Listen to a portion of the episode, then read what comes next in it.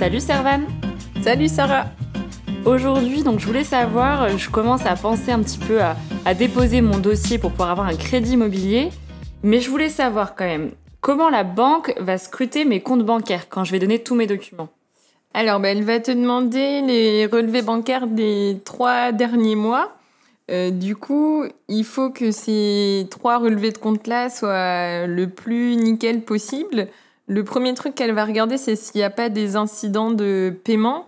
Par exemple, si tu as un prélèvement qui a été rejeté ou si tu as un chèque qui n'est pas passé parce que tu n'avais pas euh, les fonds sur le compte, ça, en règle générale, c'est plutôt rédhibitoire vis-à-vis de la banque. Ça va être un, point de blocage. Donc l'idée, c'est de ne pas avoir ce genre de ligne, surtout pas qui apparaissent sur les, les relevés de compte des trois mois précédents.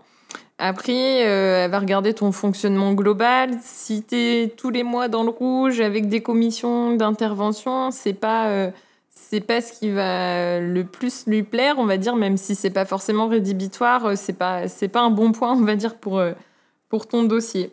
Donc l'idée c'est de bien te préparer à l'avance pour avoir des comptes nickel. Si tu peux même épargner un petit peu, mettre de l'argent de côté et que ça se voit tous les mois sur ton relevé de compte, là c'est le top. Ok, donc avant de déposer mon dossier, vaut mieux que je clean un peu mes comptes, comme tu disais, puis que je montre que je suis capable de mettre des sous de côté. C'est ça. Bon bah super, merci à toi pour tes conseils. De rien.